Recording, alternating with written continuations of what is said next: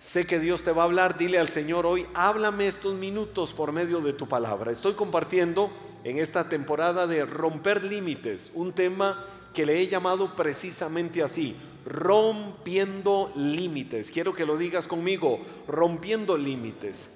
Y voy de inmediato a la Biblia, en el libro de Josué, capítulo 1, versos del 1 al 5.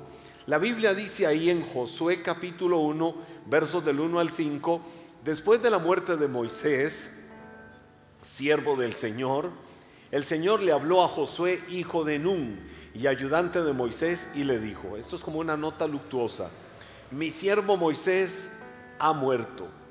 Por lo tanto, ya le dio la nota luctuosa, mi siervo Moisés ha muerto. ¿Y qué hago ahora? Por lo tanto, ha llegado el momento de que guíes a este pueblo, a los israelitas, a cruzar el río Jordán y a entrar en la tierra que les doy.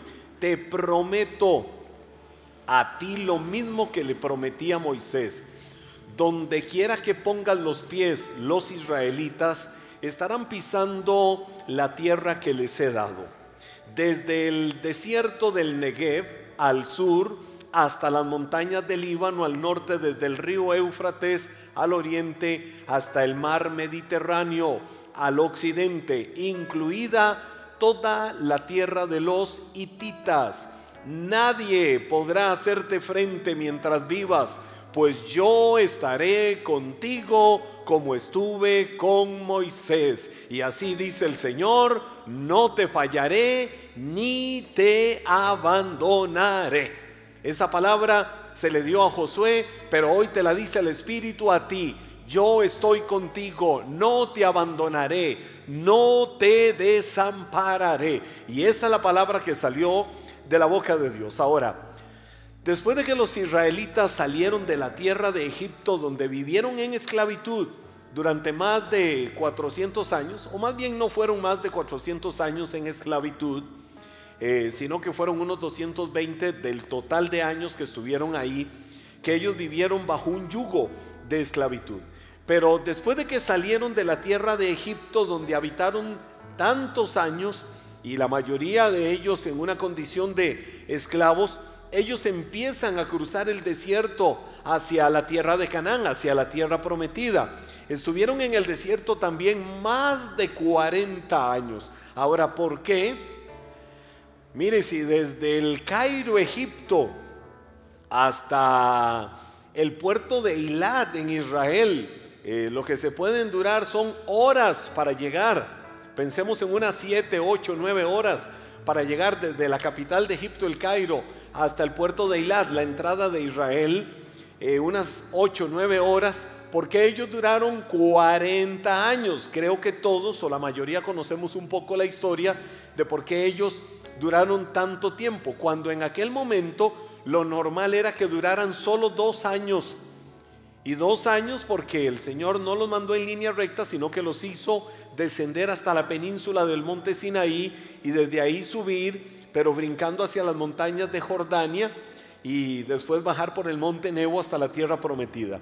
El punto es que ni, ni lo que dura hoy un autobús en esas carreteras, ni los dos años promedio que fue la primera parte del viaje de ellos, sino que fueron 40 años. Ahora, esos 40 años, Israel vivió en un territorio árido, es decir, una tierra desértica, una tierra poblada de serpientes, una tierra poblada de escorpiones, y por más que buscaban terrenos productivos en aquella tierra, no lograban encontrarlos.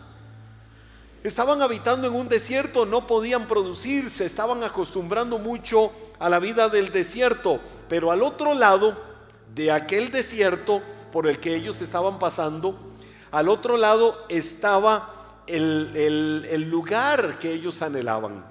Había una separación entre el desierto y el lugar a donde ellos necesitaban llegar. Y esa separación era el río Jordán. Di conmigo el río Jordán. El río Jordán eh, era lo que separaba del desierto a la tierra de Canaán, hoy la tierra de Israel o la tierra prometida. Ahora, al otro lado sí había productividad. Al otro lado sí era una tierra fértil y productiva que conocían ellos como la tierra o les hablaban de que era la tierra que fluye leche y miel, un lugar de abundancia, un lugar de prosperidad, un lugar que inspiraba a la comunión con Dios. Pero ¿por qué no pudieron llegar? ¿Por qué les costaba tanto? Más de 40 años caminando por aquel desierto, dándole vuelta al desierto. Sabemos todos que lo que fomentó que ellos no vieran la bendición de Dios fue la rebeldía de su corazón. De que una y otra vez vivieran quejándose, de que veían las bendiciones de Dios, de que veían respuestas de Dios a muchas cosas, sin embargo no dejaban de quejarse. No dejaban de abrir sus labios muchas veces para maldecir.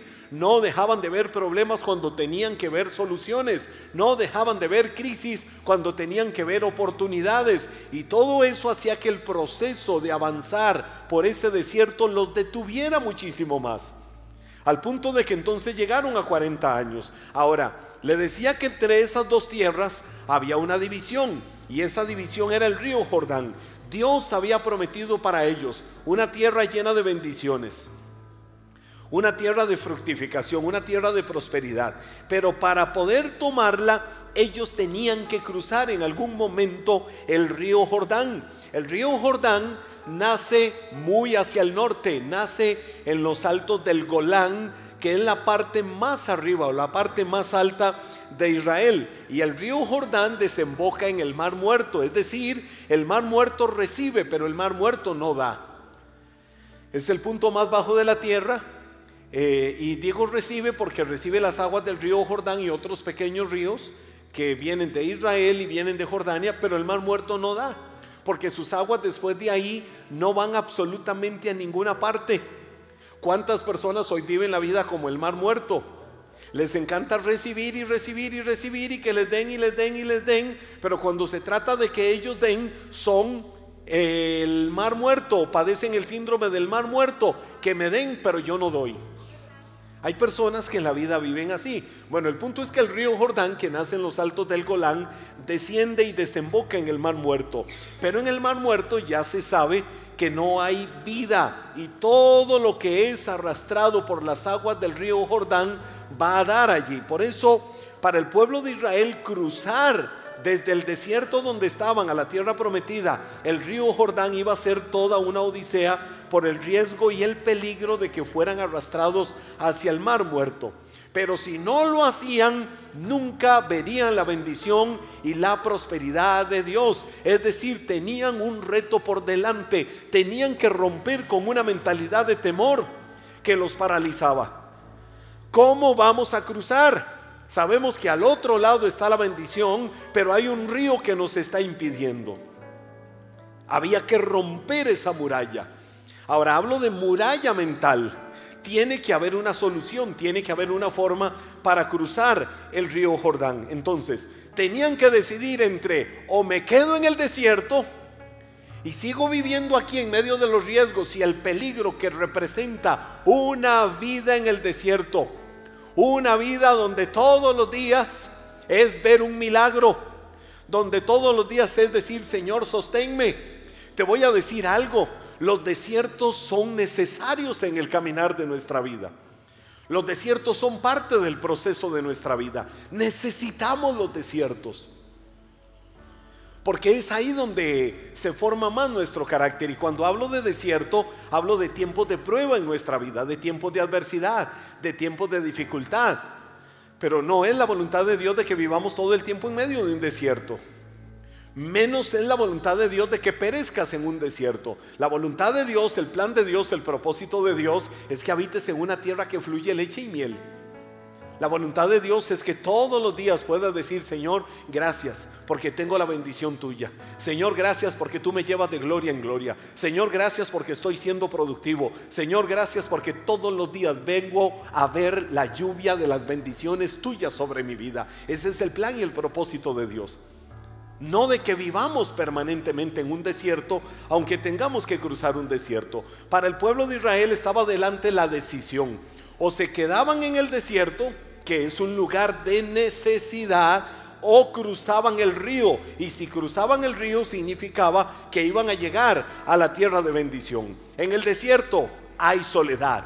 En el desierto hay miedo, en el desierto hay angustia, en el desierto hay necesidad, en el desierto hay muchas cosas contrarias, en el desierto hay camino de frustración, pero de igual manera para el ser humano es una vida sin Cristo. Una vida sin Cristo es una vida vacía de soledad, de temor, de frustración. Es, es una vida sin respuesta.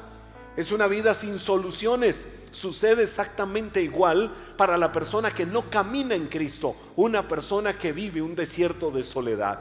Entonces yo hoy hago la pregunta, no específicamente para el que no tenga la certeza de tener a Cristo, sino para todo aquel que quiere tomar decisiones y riesgos en la vida. ¿Qué tipo de riesgos? ¿Qué tipo de decisiones? Voy a seguir toda mi vida viviendo en el desierto en el que estoy o voy a tomar la decisión de arriesgarme a cruzar el Jordán y avanzar hacia la tierra prometida, como decía aquel hermano en Cristo, atrévete, crucemos el Jordán, que la tierra prometida nos espera. Entonces, ¿vas a vivir en el desierto? ¿Vas a vivir todo el tiempo diciendo, cruzo, no cruzo? Se te va la vida, se te van los años, se te va el tiempo. Un día que pase es una oportunidad. Y cuando nos dimos cuenta, ese día se multiplicó y se convirtió en semanas, se convirtió en meses y a la vuelta del tiempo se convierte en años y seguimos diciéndonos frente al espejo, qué cuento, qué historia. Toda la vida es lo mismo. De decir, voy a hacer esto, voy a empezar a hacer esto, voy a tomar estas decisiones y no lo hago. Y sigo viviendo en el mismo desierto. Es el momento de decisiones. ¿Decisiones para qué? Para que te atrevas a romper límites y decir, ya basta, yo tengo que cambiar mucho de mi manera de pensar, tengo que cambiar mucho de mis actuaciones, tengo que cambiar mucho de mis acciones para empezar a arriesgarme, para empezar a romper límites y avanzar a la tierra de buena voluntad que Dios quiere para mi vida. No quiere Dios que sigas viviendo en el desierto en el que estás. Dios sí quiere hacerte entrar, hacerte penetrar una tierra diferente, que digas, tomé las mejores decisiones en mi vida, corrí riesgos, pero esos riesgos implicó que ahora en otro lugar, que ahora esté en otro nivel. No vivas la vida quejándote de lo que no tienes, sino toma las decisiones de hacer lo que sabes que te tienes que atrever a hacer. Por eso es que hay tanta gente que vive en el desierto. Ahora, yo te pregunto hoy, ¿cuál es el río Jordán que necesitas cruzar para entrar a tomar posesión de tu tierra? Es una pregunta que todos deberíamos de hacernos. ¿Cuál es ese Jordán que yo debo de cruzar para empezar a ver el resultado de las bendiciones de Dios para mi vida? Te voy a mencionar tres cosas. Número uno, Número uno, para que yo pueda tomar esas decisiones de romper límites, decide cruzar tu Jordán. Número uno, decide cruzar tu Jordán. Dilo conmigo, voy a decidir cruzar mi Jordán. Vamos, quiero que lo digas conmigo y que levantes tu voz y lo puedas confesar. Voy a decidir cruzar mi Jordán. Vamos a decirlo con fuerza y buen ánimo todos. Voy a decidir cruzar mi Jordán. Ahora, ¿cómo cruzo mi Jordán? ¿Sabes cómo nosotros empezamos a cruzar ese Jordán para llegar al otro lado, donde nos espera la tierra que fluye leche y miel, la tierra de bendición? Decide romper con una mentalidad limitante. Decide romper con esa mentalidad limitante que muchas veces te detiene. Primera de Corintios capítulo 2, verso 16, la Biblia dice, pues, ¿quién puede conocer los pensamientos del Señor? ¿quién sabe lo suficiente para enseñarle a él? Ah, mire, dos preguntas. ¿Quién puede conocer los pensamientos del Señor? ¿Y quién sabe lo suficiente para enseñarle a él? Viene ahora Pablo y dice a los de Corinto, pero nosotros, di conmigo, nosotros entendemos estas cosas porque tenemos la mente de Cristo. Ahora, ¿qué era lo que Pablo estaba queriendo decirle a ellos?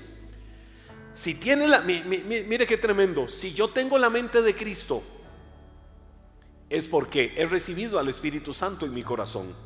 Es porque ahora soy el templo del Espíritu Santo.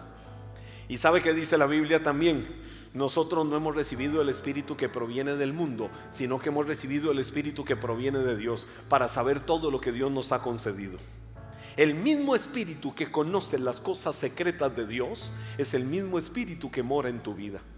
Y ese mismo espíritu que mora en tu vida te da la capacidad para que tomes las mejores decisiones de tu vida y sepas que en la vida no hay imposibles y sepas que la vida tuya no tiene que ser una vida limitante y sepas que la vida tuya no tiene que ser una vida para quejarte por lo que no tienes. Sencillamente tienes que tomar la decisión de avanzar en fe creyéndole a Dios que puedes hacer cosas que nunca antes habías hecho porque ahora tienes una capacidad que no se limita al intelecto, que no se limita menos al ego humano, que no se limita al raciocinio, sino que tiene que ver con la fe, que tiene que ver con la capacidad que ahora tenemos porque somos hijos de Dios, que nos da una capacidad para ir más allá de lo que nosotros podamos pensar. La Biblia dice que Dios siempre da más abundantemente de lo que pedimos y entendemos. Yo puedo romper mentalidades limitantes de yo no puedo, de qué miedo, de qué terrible, de qué dichosos aquellos y yo no puedo hacerlo, yo sí puedo.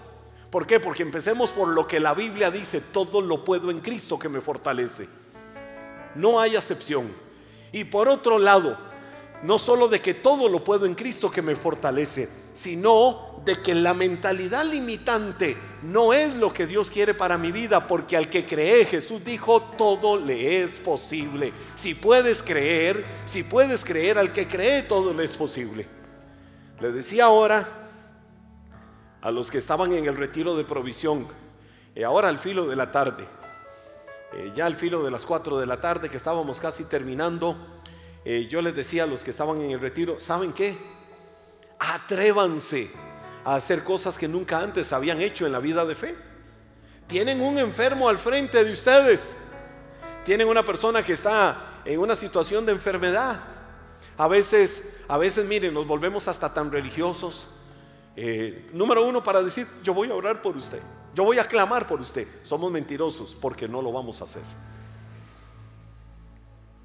Mejor dígale, en este momento voy a orar por ti.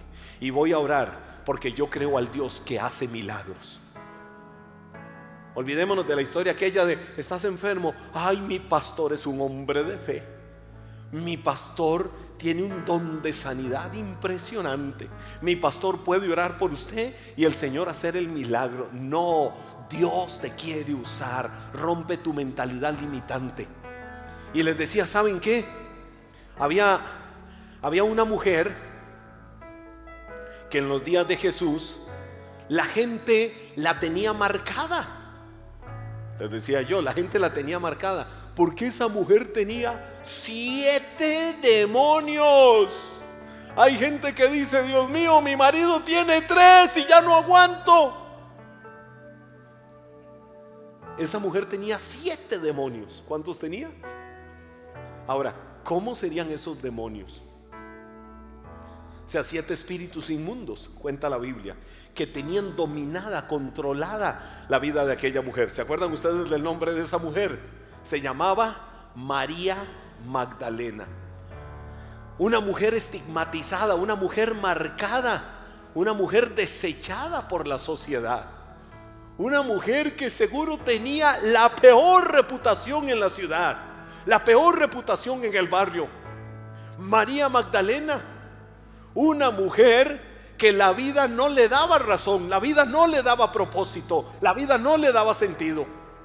Una mujer que seguro era la vergüenza de la familia. Una mujer que la veían como la peor lacra en la sociedad, la peor representación del ser femenino. Muchos la tenían marcada hacia esa mujer llamada María Magdalena. Y seguro más de uno cuando pasaba le hacían bullying y pasaba y decían, hasta que huele a azufre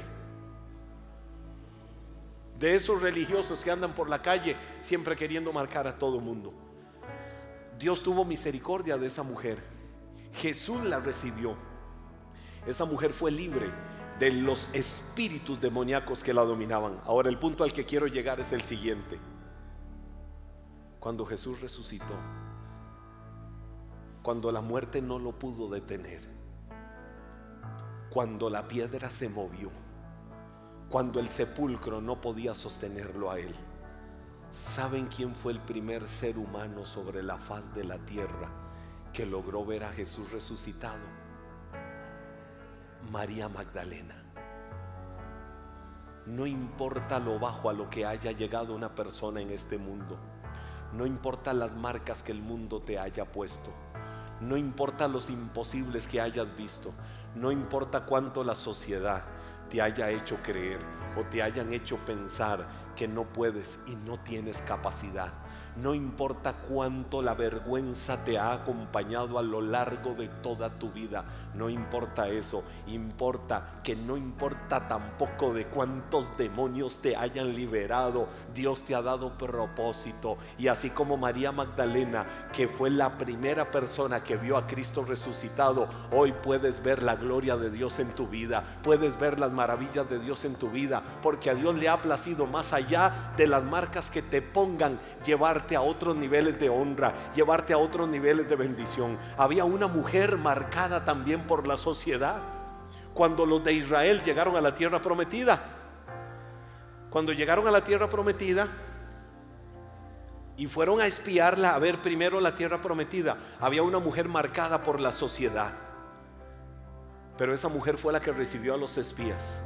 Y cuando ellos entraron a la conquista de la tierra de Jericó, entraron a tomar posesión y superaron las murallas inexpugnables de Jericó, hubo una orden.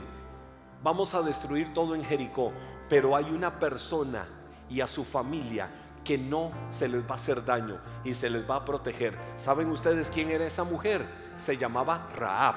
Y Raab, ¿saben quién era? Una mujer ramera, una mujer prostituta. Sin embargo, la protegieron, la cuidaron. Y esa mujer, la historia de su vida cambió. Cambió de tal forma la historia de su vida que en la genealogía de Jesús, ¿saben de dónde viene él? De Raab, la ramera. Lo que la sociedad desechó, lo que la sociedad no vio con propósito y lo que la sociedad no vio con sentido, Dios amó y Dios levantó de la peor vergüenza y Dios levantó de la peor ruina para ponerle en lugares de honra y en lugares de honor. Si vemos la genealogía de Jesús, Raab es protagonista en toda la secuencia de la historia de Israel hasta llegar a Jesús. Y ella no era de Israel. No importa de dónde Dios te haya sacado, no importa cómo hayas llegado, no importa lo que hayas tenido que cruzar. Lo que importa es que hoy estás aquí. Y si estás aquí en esta vida sabiendo que tienes propósito, es porque Dios quiere que rompas límites y te atrevas a cruzar el Jordán de tu vida. Es el tiempo de romper con una mentalidad limitante, con una mentalidad que no te deja avanzar. Es el tiempo de Dios para cambiar esos patrones de pensamiento y sepas que sí puedes hacer cosas grandes en la vida, porque ahora tienes una capacidad diferente y esa capacidad viene del Dios que te amó. Cuando el pueblo de Israel estaban en aquellos desiertos, estuvieron más de 40 años. Quiero que tomes esta palabra en tu corazón. Y voy a terminar con esto. El tema lo seguiré porque es muy rico. Lo seguiré la otra semana. Pero te voy a decir algo.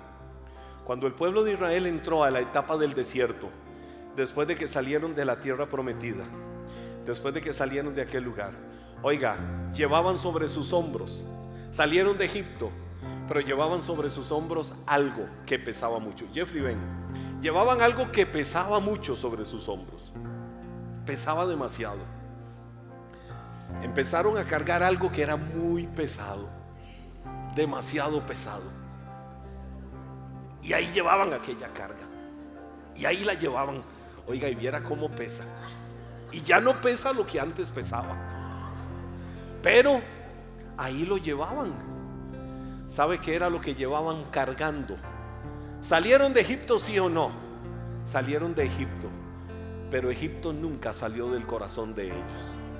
Entonces cruzaron el desierto cargando la mentalidad de esclavos. Ya no estaban en el lugar de esclavitud, pero se trajeron en su mente y en su corazón la mentalidad de esclavos. ¿Qué fue lo que sucedió? ¿Por qué esa primera generación le dio 40 años vueltas al desierto y perecieron en el desierto? porque siempre mantuvieron su mentalidad de esclavo y nunca vieron lo que podían hacer y nunca entendieron de lo que eran capaces, porque no rompieron la mentalidad de pobrecito yo, porque no eh, rompieron la mentalidad de otros pueden y yo no pueden. Y así fue que murieron, perecieron en el peor desierto de sus vidas. No es eso lo que Dios quiere. No es la voluntad de Dios para tu vida que perezcas en ese desierto. Es el tiempo de romper esa mentalidad limitante. Es el tiempo de que sepas de que todo lo puedes en Cristo. Es el tiempo de que sepas de que hay algo diferente que puedes hacer en tu vida y que puedes avanzar a lograr cosas que no te habías atrevido a lograr porque sí puedes cuando Dios te ha cambiado tu manera de pensar para que cambie tu manera de vivir. Vamos a ponernos de pie. Y apenas estoy iniciando este tema. ¡Wow! Tiene tanta riqueza que lo mejor vendrá después. Pero hoy sal de este lugar. Sal de este lugar decidido, decidida a romper una mentalidad limitante. Como yo le decía a ellos ahora en la tarde, déjense del cuento, la historia esa de lo voy a llevar donde el paz para que ore. No, atrévanse ustedes a ver la gloria de Dios. Atrévanse ustedes a ver milagros. Díganle al enfermo, yo voy a orar, porque el Dios en el que he creído te sana, el Dios en el que he creído te liberta, Díganle al María Magdalena al que tengan que enfrentarse. ¿Sabes qué? No importan los demonios que estés cargando. Yo conozco al Dios que te hace libre. Yo conozco al Dios que hace milagros. Yo conozco al Dios que te liberta y lo vas a ver resucitado.